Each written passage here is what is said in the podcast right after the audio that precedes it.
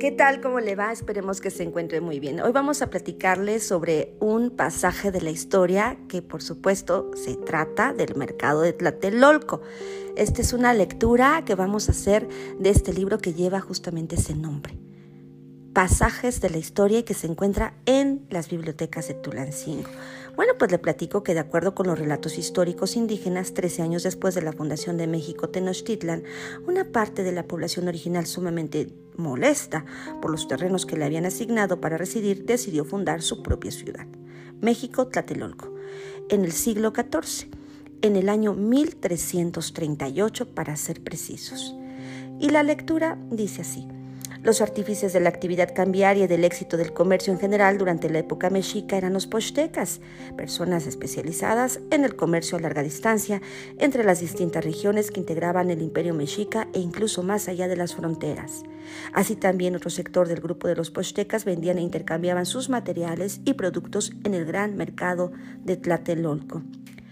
Los pochtecas se regían por sus propias leyes jurídicas y comerciales así que para dirimir sus diferencias contaban con tribunales específicos. Para mantener el control en el interior del mercado, los tres gobernantes del tianguis cuidaban que todos los puestos, que cree, estuvieran perfectamente ordenados conforme a los productos que se intercambiaban. Por un lado estaban los expendedores de animales, quienes ofrecían choluscuincles o perros de los antiguos mexicanos, conejos, mapaches, armadillos, tejones, mientras que otros vendían pájaros con plumajes de gran colorido. Allí también podían eh, pues, obtenerse aves de rapiña, serpientes, carne de venado, la cual estaba presente siempre en los banquetes de la nobleza. Y estaban otras áreas donde estaban cocineras palmeando las nutritivas tortillas que estaban acompañadas de guisos de frijoles, chile, además tamales, atole, tlacoyos rellenos de haba y frijol. Qué rico, ¿verdad? Bueno, pues imagínense desde el año de 1338 en este gran mercado donde también había pues gente dedicada al transporte de las mercancías y sabe cómo se le llamaban eran los tamemes o cargadores quienes realizaban su pesada labor sosteniendo sobre sus espaldas el cargamento ayudados de cestas y costales. También había comerciantes especializados en la cerámica tanto de uso cotidiano como pues obviamente los que eran decorados con llamativos dibujos sobre pintura roja muy pulida y las vasijas policromas de Cholula de la región tlaxcalteca y del mundo mixteco.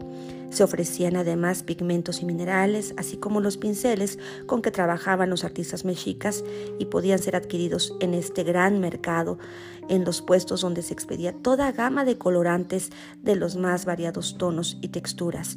Y en cuanto a los textiles, estos se tejían en telares de cintura y en el mercado se ofrecían principalmente aquellos trabajados con hilos de algodón, a los que se les agregaban entretejidos, cuentas de jade, caracolillos, plumas y piel de conejo.